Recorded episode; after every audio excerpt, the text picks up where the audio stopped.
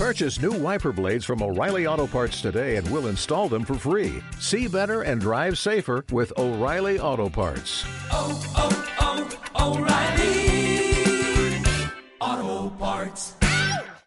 La vi en el cine un sábado por la mañana, en Los Ideal. Si recuerdo la, la extrañeza de como salir llorado a la una del mediodía del cine, ¿no? Que es un poco como de repente la luz ahí se vuelve todo más... ¿Cuántas veces has llorado a las 12 de- del mediodía, no? Pues... Y fue porque este amigo me llevó a, a verla porque yo no, no, no había oído hablar de la peli ni del fenómeno del libro, no tenía ni idea. Y él sí me dijo como, vamos a ver una de llorar que a priori no va a ser muy buena, pero creo que verdaderamente hay que, hay que verla. Y, y fue así. Y a la salida, ¿recuerdas si hablasteis de que habíais llorado los dos? Sí, sí, sí, sí, sí, sí, sí. Habíamos salido los dos lloraditos, lloraditos. Con el rímel corrido. Con el rímel corrido, total, total, sí, sí, sí. Además, vivíamos juntos ahí, me acuerdo que nos volvimos juntos a casa, sin más salir a tomar nada ni nada, sino salir por la mañana, llorar y volver a casa a comer. Aquella película era Wonder, de Stephen Chbosky, la historia de un niño con una malformación facial que empieza a ir al colegio, donde sufrirá bullying, pero también encontrará a su mejor amiga, entenderá el valor de la diferencia, la aceptación, el apoyo incondicional de la familia y su madre Julia Roberts. Hace poco mi amigo Manu, bueno, Manuel Guedán, editor, volvió a pensar en ella. Hicimos en casa una sesión de pelis eh, navideñas y, y ahí volví a cobrar conciencia de una cosa que ya eh, me, ha pasado más veces y, me, llevó a Wonder, que es lo disociado que estaba la emoción que me produce una peli de lo que puede haber en mi cabeza. Es decir, yo puedo estar pensando al mismo tiempo, ostras, qué peli más mala, ostras, qué línea de diálogo más mala, y estar súper conmovido al mismo tiempo por ese personaje, porque lo acompaña la música o porque la frase esa mala eh, me, me- me ha hecho llorar, ¿no? Y además me, me- da mucho gusto llorar en, bueno, en el cine como en, como en, en muchas cosas. Manu tiene el acto de llorar muy naturalizado. De hecho, no creo que conozca a nadie que haya dedicado tanto tiempo a pensar por qué se le saltan las lágrimas. Lo pienso, soy consciente de ello, no, no, no lloro sin darme cuenta, me gusta pensar que me ha hecho llorar y que no, ¿no? O sea que sí que lo tengo fetichizado en ese sentido. Una musiquita puesta de determinada manera, un plano no sé qué, o el recurso de la persona indefensa. Yo veo una persona indefensa y como fum, ¿no? Tecla, llanto fácil, de cabeza. De hecho, me gustaría pensar si alguna vez he llorado sin música, o sea, en escenas sin música. No lo sé, a lo mejor es que ni siquiera, ¿no? Mm, es eso para mí como un, detonante muy claro. No lloro por la gravedad de lo que veo, ni mucho menos, ¿no? Lloro por todo un, un conjunto de cosas que va por otro, que va por otro lado, ¿no? Entonces sí quería como llamar la atención sobre eso, en plan, no, para no caer en ni en son buenas ni en son malas por hacernos llorar. La comedia se puede desprender de la risa con este del poshumor, pues el melodrama y el llanto pueden confluir o no confluir, ¿no? Pensando en todo esto, Manu publicó un tuit en el que lanzaba una pregunta puntualizando también alguna de estas ideas. ¿Cuál es la película con la que más habéis llorado? Recordando siempre que llorar no tiene que ver con la calidad de la película ni con la calidad humana del que llora. El mundo está lleno de malvados sentimentales. Llorar solo tiene que ver con llorar. En el tuit además hacías como esos dos como recordatorios, ¿no? Como ya a lo mejor eh, pensando en tu audiencia de a ver qué respuestas me traéis, que uno era, o sea, no para hacernos llorar una película es mejor, tenerlo en cuenta, y otra no por llorar somos mejores. Pues mira, eso lo hacía eh, pensando un poco en clave de, toda esta movida de la masculinidad y la nueva masculinidad. El- al tuit, que es algo que en su momento intuí que podía pasar, respondieron fundamentalmente hombres. Por un lado me estaba previniendo con no, no vengo aquí a contar que, que lloro como hombre y que esto me convierte en un tipo sensible, ni, ni una defensa de nueva masculinidad, ni esto es como un valor en sí mismo, porque como es verdad que los hombres vienen del Pleistoceno en términos de, de su relación con sus emociones, pues ahora parece que si de repente te reconcilias o que expresas o las expresas en público, un poco tienes como tu pino, tu medalla o tu no sé qué. Entre las respuestas hay de todo, El hombre elefante. Un monstruo viene a verme. Bailando la oscuridad. miserables. Esplendor en la Un hierba. mundo perfecto. y a raíz de su tuit yo me di cuenta de que hacía tiempo que no lloraba viendo una película. De hecho, el último llanto que recuerdo, o sea, uno memorable, vaya, fue en el cine viendo mm, Historia de un matrimonio de Noah Baumbach. Es decir, finales de 2019. ¿Debería preocuparme?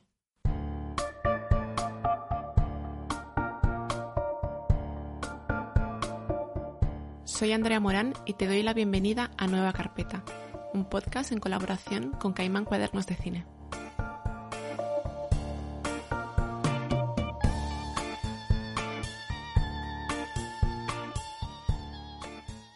Después de la conversación que mantuve con Manu, estaba convencida de esa igualdad de oportunidades que le debemos a todos los llantos, al margen de su condición de género, el nuestro y el cinematográfico, y de su procedencia. Sí, a todos nos gusta ese lamento autobiográfico cuando nos vemos reflejados en la pantalla. Pero ¿acaso tiene sentido desmerecer unas buenas lágrimas por ser la reacción más elemental de todas al final de una comedia romántica? sabes en qué estoy pensando. En conclusión, todos somos iguales ante las lágrimas y las lágrimas son iguales entre sí. Pero resulta que no. He hablado con una oftalmóloga y me lo ha explicado. La doctora Fau trabaja en el Hospital Cruz Roja de Gijón. Pues la lágrima eh, tiene tres componentes, lípidos, mucina y agua. Entonces, eh, cada componente está segregado por una parte del globo ocular. Eh, nosotros le damos un valor a esa lágrima que puede ser de, tristeza, pero también de, alegría, de confort. ¿Eso de alguna manera en el ojo se puede distinguir? No, la lágrima sí es la misma. Bueno, sí es la misma, lo que pasa que sí es la misma, pero no es la misma, porque el componente, el componente lipídico, ese siempre depende de los párpados mientras que el componente acuoso es el que depende de la glándula lagrimal, que a su vez es la que aumenta su secreción con las emociones. O sea que sí que realmente en una emoción aumenta el componente acuoso, pero no aumentaría el lipídico, porque el lipídico siempre es el mismo. Pero a efectos prácticos, el llorar es bueno para el ojo. Es más peligroso un ojo seco que un ojo que llora. Aquí viene un dato importante sobre mí. Tengo un ojo seco. El izquierdo principalmente, aunque el derecho no se queda atrás. En mi bolso siempre tengo un botecito de lágrimas artificiales que apuesto me podría aplicar a la pata coja sobre un bordillo de dos metros de altura con una mochila de cinco kilos a la espalda sin necesidad de espejos. Entiéndeme, son años de práctica. Es una enfermedad crónica y el tratamiento es difícil. Entonces, básicamente lo que se puede hacer es un tratamiento sustitutivo, que es la lágrima que tú, que tú careces, pues aportarla de fuera. Mm, hay muchísimos tipos de lágrimas, que unas tienen ácido hialurónico, otras tienen carnitina. Sí, esa también. las he probado todas. Compuestos diferentes. Y muchas veces recomendamos, pues, o vamos probando varios mm, hasta encontrar que, que el paciente le es más confortable. Mi problema no es la producción de lágrima, que está a unos niveles correctos, sino su composición. Puede, me dijeron, que tenga lágrimas de mala calidad, algo que siempre me ha parecido un buen título para un tema de Joaquín Sabina. Pero no, yo tampoco vengo aquí a venderte que por tener un ojo seco no he llorado en los últimos meses, porque sí he llorado, apuesto a que la mayoría de nosotros lo hemos hecho. El tema es que no he llorado viendo una película. Y creo que no me habría llamado la atención si hubiera ocurrido en cualquier otro año, pero en 2020, en 2020 todos hemos estado mucho más sensibles. Manu también que hay como así bastante emocionalidad en el aire y yo creo que ahí notando que eso que eso me faltaba sí puse, sí hubo varios días en casa de poner pelis lacrimógenas, venga, ¿no? Dadme las emociones que de repente la realidad me está, me está negando, ¿no? Aunque yo en estos meses no he buscado películas que sabía antemano que me iban a emocionar, sí reconozco esa necesidad que comenta Manu, ese otro tratamiento sustitutivo de emociones. En 2020, y por desgracia sigue siendo así en el 21, las películas están siendo nuestras lágrimas artificiales sin que tengan nada de artificio realmente. Las próximas dos historias vienen a demostrar esa autenticidad y también parten de sendos tweets, porque más a menudo de lo que podríamos pensar en esa red donde todo puede parecer caótico o intrascendente, también se encuentran comentarios sinceros. La primera historia la cuenta Beatriz Martínez, compañera del consejo de redacción de Caimán Cuadernos de Cine. Recuerdo muchas cosas de esa, de esa proyección, eh, esos paseos eh, por, las, por los callejones en penumbra para ir a, a comprar tallarines, esos encuentros furtivos, esas miradas, esas mm, que si se tocan, que si no se tocan, que si se rozan, esas casas minúsculas. Eh, con, tanta gente, pero a la vez los personajes estaban tan solos. También tengo un recuerdo muy, muy, muy poderoso de la última escena en el templo de Angkor, eh, susurrando ese secreto a, a ese agujero que, que, bueno, que se convirtió en bastante icónico para mí. Probablemente ya lo hayas adivinado, pero sí, la película de la que habla Beatriz es Deseando amar.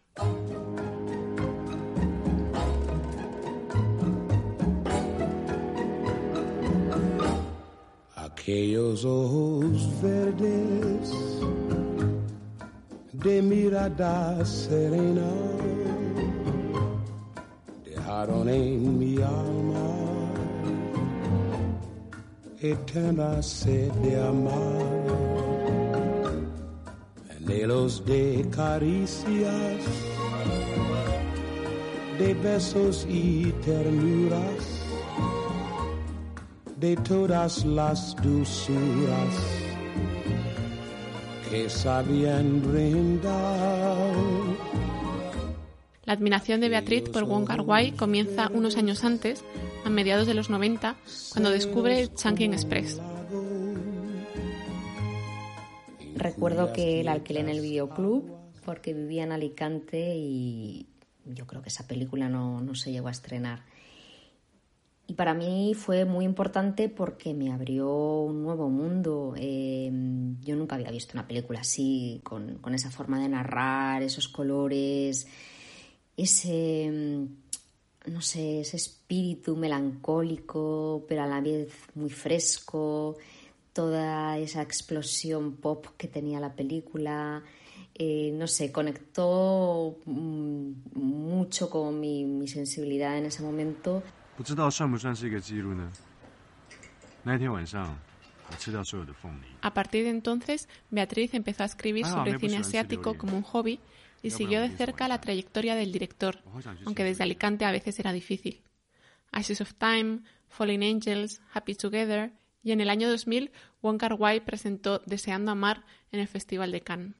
Parmi les derniers films présentés hier soir à Cannes, celui de Wong Kar-wai, ce cinéaste chinois de Hong Kong, a créé l'événement et l'émotion avec ce film, un mélodrame romantique. Son titre, In the Mood for Love. Le Esperando las críticas, que salieran las primeras reacciones, que, que, bueno, como en ese momento no había Twitter, pues tenía que ser a través de, de prensa, así que estaba deseando leer la crónica de Ángel Fernández Santos en el país y la puso fenomenal, dijo que era una película hermosísima, delicada.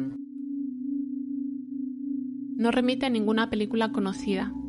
Es arte y percepción inéditos, cine nuevo, nunca contemplado, de sorprendente pureza y hermosura. Ver de pronto, encontrarnos sin aviso, bruscamente, ante esta obra magistral, se parece asistir a algo parecido a la reinvención del cine. Este artículo de Ángel Fernández Santos salió publicado en mayo del año 2000 y la película llegó a España en febrero del 2001. Por aquel entonces no se hablaba del hype, pero imagínate las expectativas de Beatriz. En fin, eh, que me dejó mmm, con la necesidad de, verla inmediatamente. Y, y, bueno, me puse tristísima y no entendía nada cuando no, no, no consiguió la palma de oro. Pero bueno, eh, cuando ya se me pasó el disgusto, lo que quería era verla. Entonces yo creo que la vi en, en los cines Ana de Alicante con mi padre y, y bueno, estaba nerviosísima porque eh, yo ya como que tenía claro que, que, iba a ser mi película favorita de la vida. Y bueno, y así fue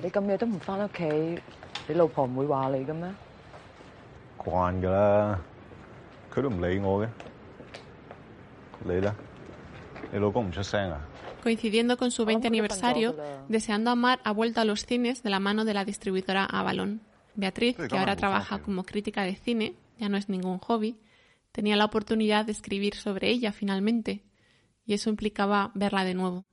Creo que cuando, cuando ahora se ha reestrenado 20 años más tarde, tenía auténtico pavor eh, en volver a verla. Eh, me daba muchísimo miedo porque las películas que han sido importantes para nosotros en algún momento de nuestra vida mm, es fácil que te, que te decepcionen porque, bueno, mm, ha pasado el tiempo, no eres la misma persona, es lo más normal del mundo y seguro que a todos, que a todos nos ha pasado. Así que mm, casi, era, casi era reacia a, verla, no me apetecía nada casi la vi obligándome a mí misma a, verla, porque, porque en el fondo mm, quería escribir sobre ella, porque en aquel momento no pude hacerlo. Entonces pensé, ¿cómo no, he escrito nunca de, Deseando Amar? Tengo que escribir de Deseando Amar. Y, mm, cuando la vi, me pasó una cosa muy rara y es que la película va sobre el tiempo y consiguió que, que, me hiciera pensar que el tiempo no había pasado. Y eso, eso me, impresionó mucho. Bueno, está claro que, que, en aquel momento yo no sabía nada de la vida, no sabía nada ni del amor, ni de las decepciones, ni de, ni de sufrir por todo eso, que es uno de los temas de, de la película. Y, y ahora sí lo sé, ahora lo sé perfectamente. Pero eso no tiene nada que ver en el fondo. O sea, lo que, lo que en realidad me, me trasladó es a la inocencia, a la pureza y a la ilusión con la que yo vi esa película. Y a, a darme cuenta de que hay. de que en el fondo a veces somos la misma persona, aunque creamos que hayamos cambiado mucho. Entonces me conecté con ese yo de 20 años en ese cine, con mi padre, viendo esa película y, saliendo totalmente descompuesta de, del caudal de emociones tan arrebatadoras que había sentido. Y y así fue. En el momento que, sonó la, canción de Shigeru Umebayashi, en uno de esos ralentíes en el que todo parece detenerse, en ese momento es como si no, hubiera pasado el tiempo para mí y, recuperé todas esas emociones y, y me recuperé un poco a mí misma.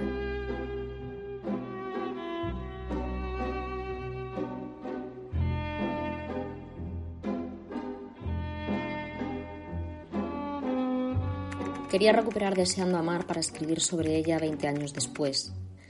Me daba pavor no volver a sentir lo mucho que me había impresionado en ese momento. Pero ha sido igual. He tenido el mismo síndrome de Stendhal, el mismo arrebato, la misma opresión en el pecho. Tanta belleza. Al final he llorado agradecida.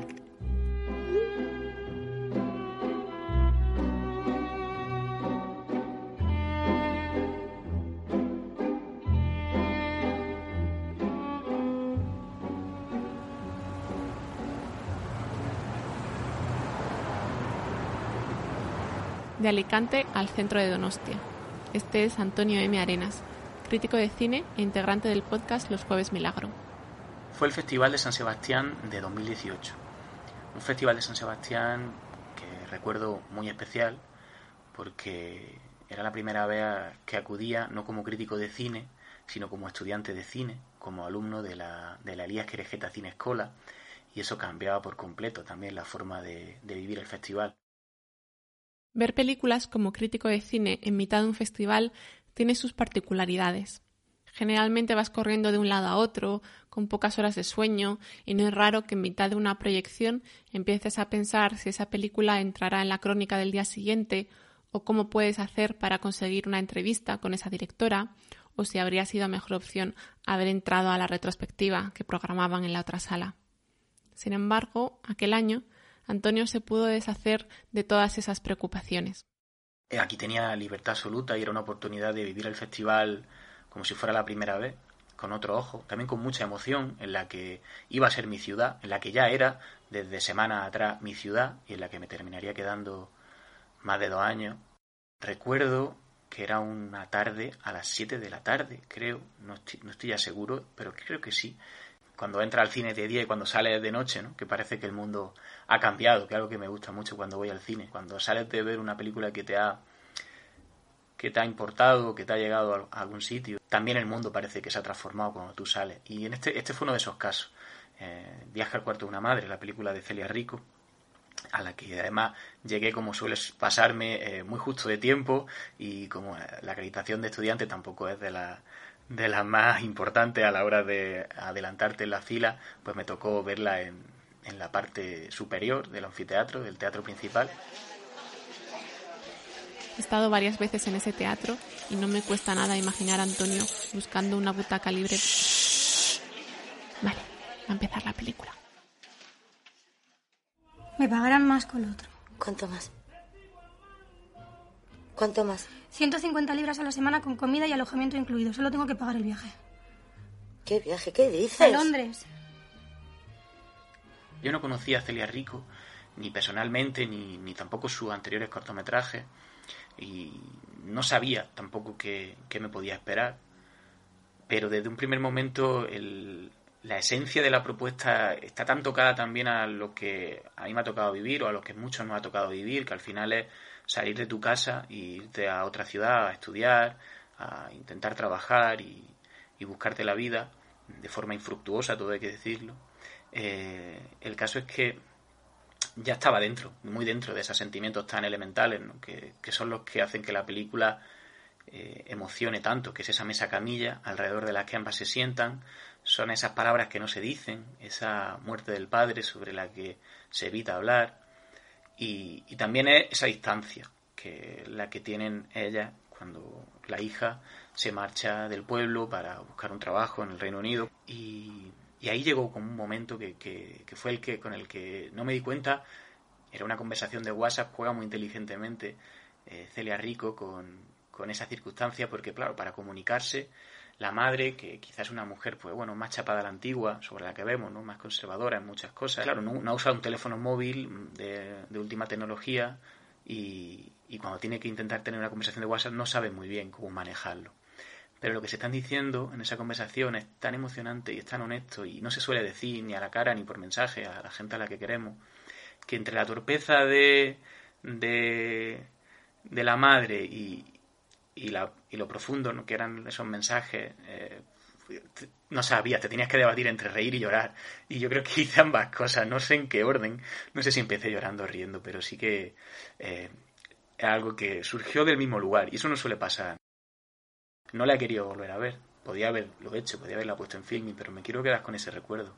Probablemente haya sido bastante impreciso en, en la descripción, pero en lo que sentí no, en eso espero no, no haberlo sido.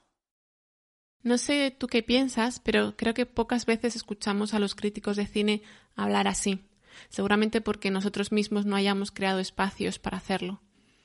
Y es delicada también esa exposición o evitar convertir las emociones en una mercancía que exhibes.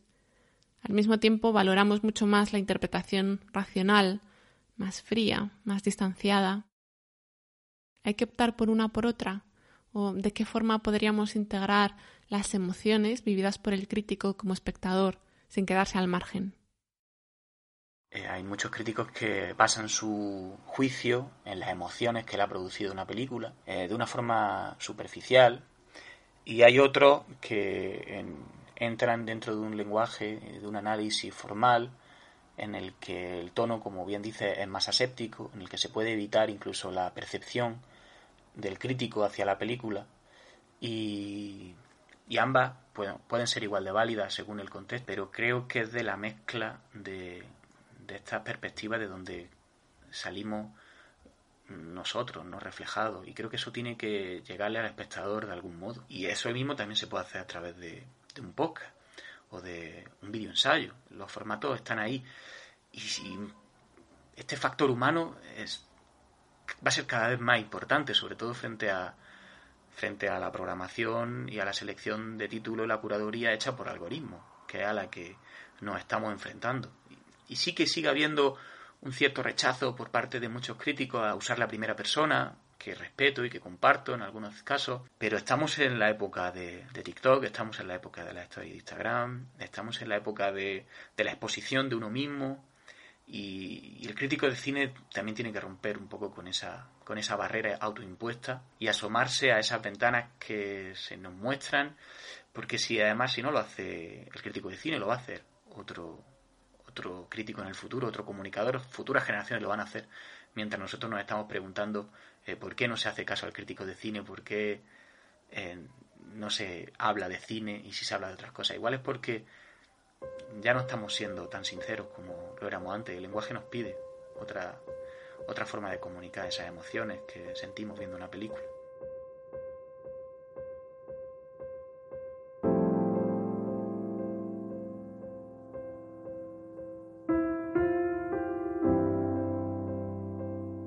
Viaje al cuarto de una madre en la 2. Ozu de Mesa Camilla en un pueblo de Andalucía. Gran ópera prima de Celia Rico, con montaje impecable de Fernando Franco. La única película en la que recuerdo llorar y reír al mismo tiempo. Una conversación de WhatsApp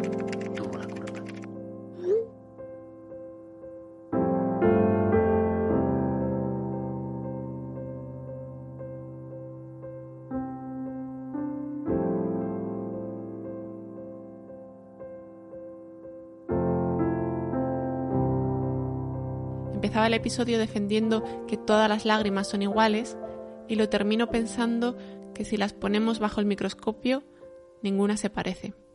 Ni las de Manu, ni las de Bea, ni las de Antonio.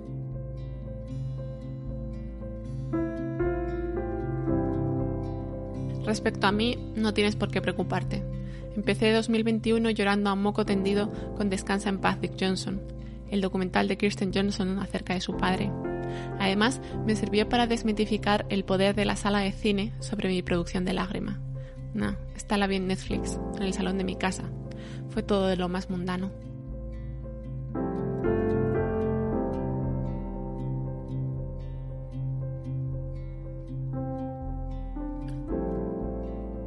Como siempre te dejo todos los títulos mencionados en las notas del programa que encontrarás en www.caimanediciones.es.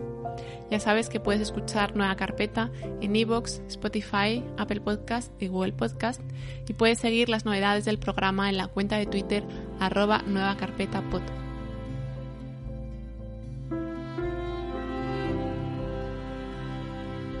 Espero que estés bien, con ojo seco, con ojo lloroso, pero que estés bien. Gracias por escuchar.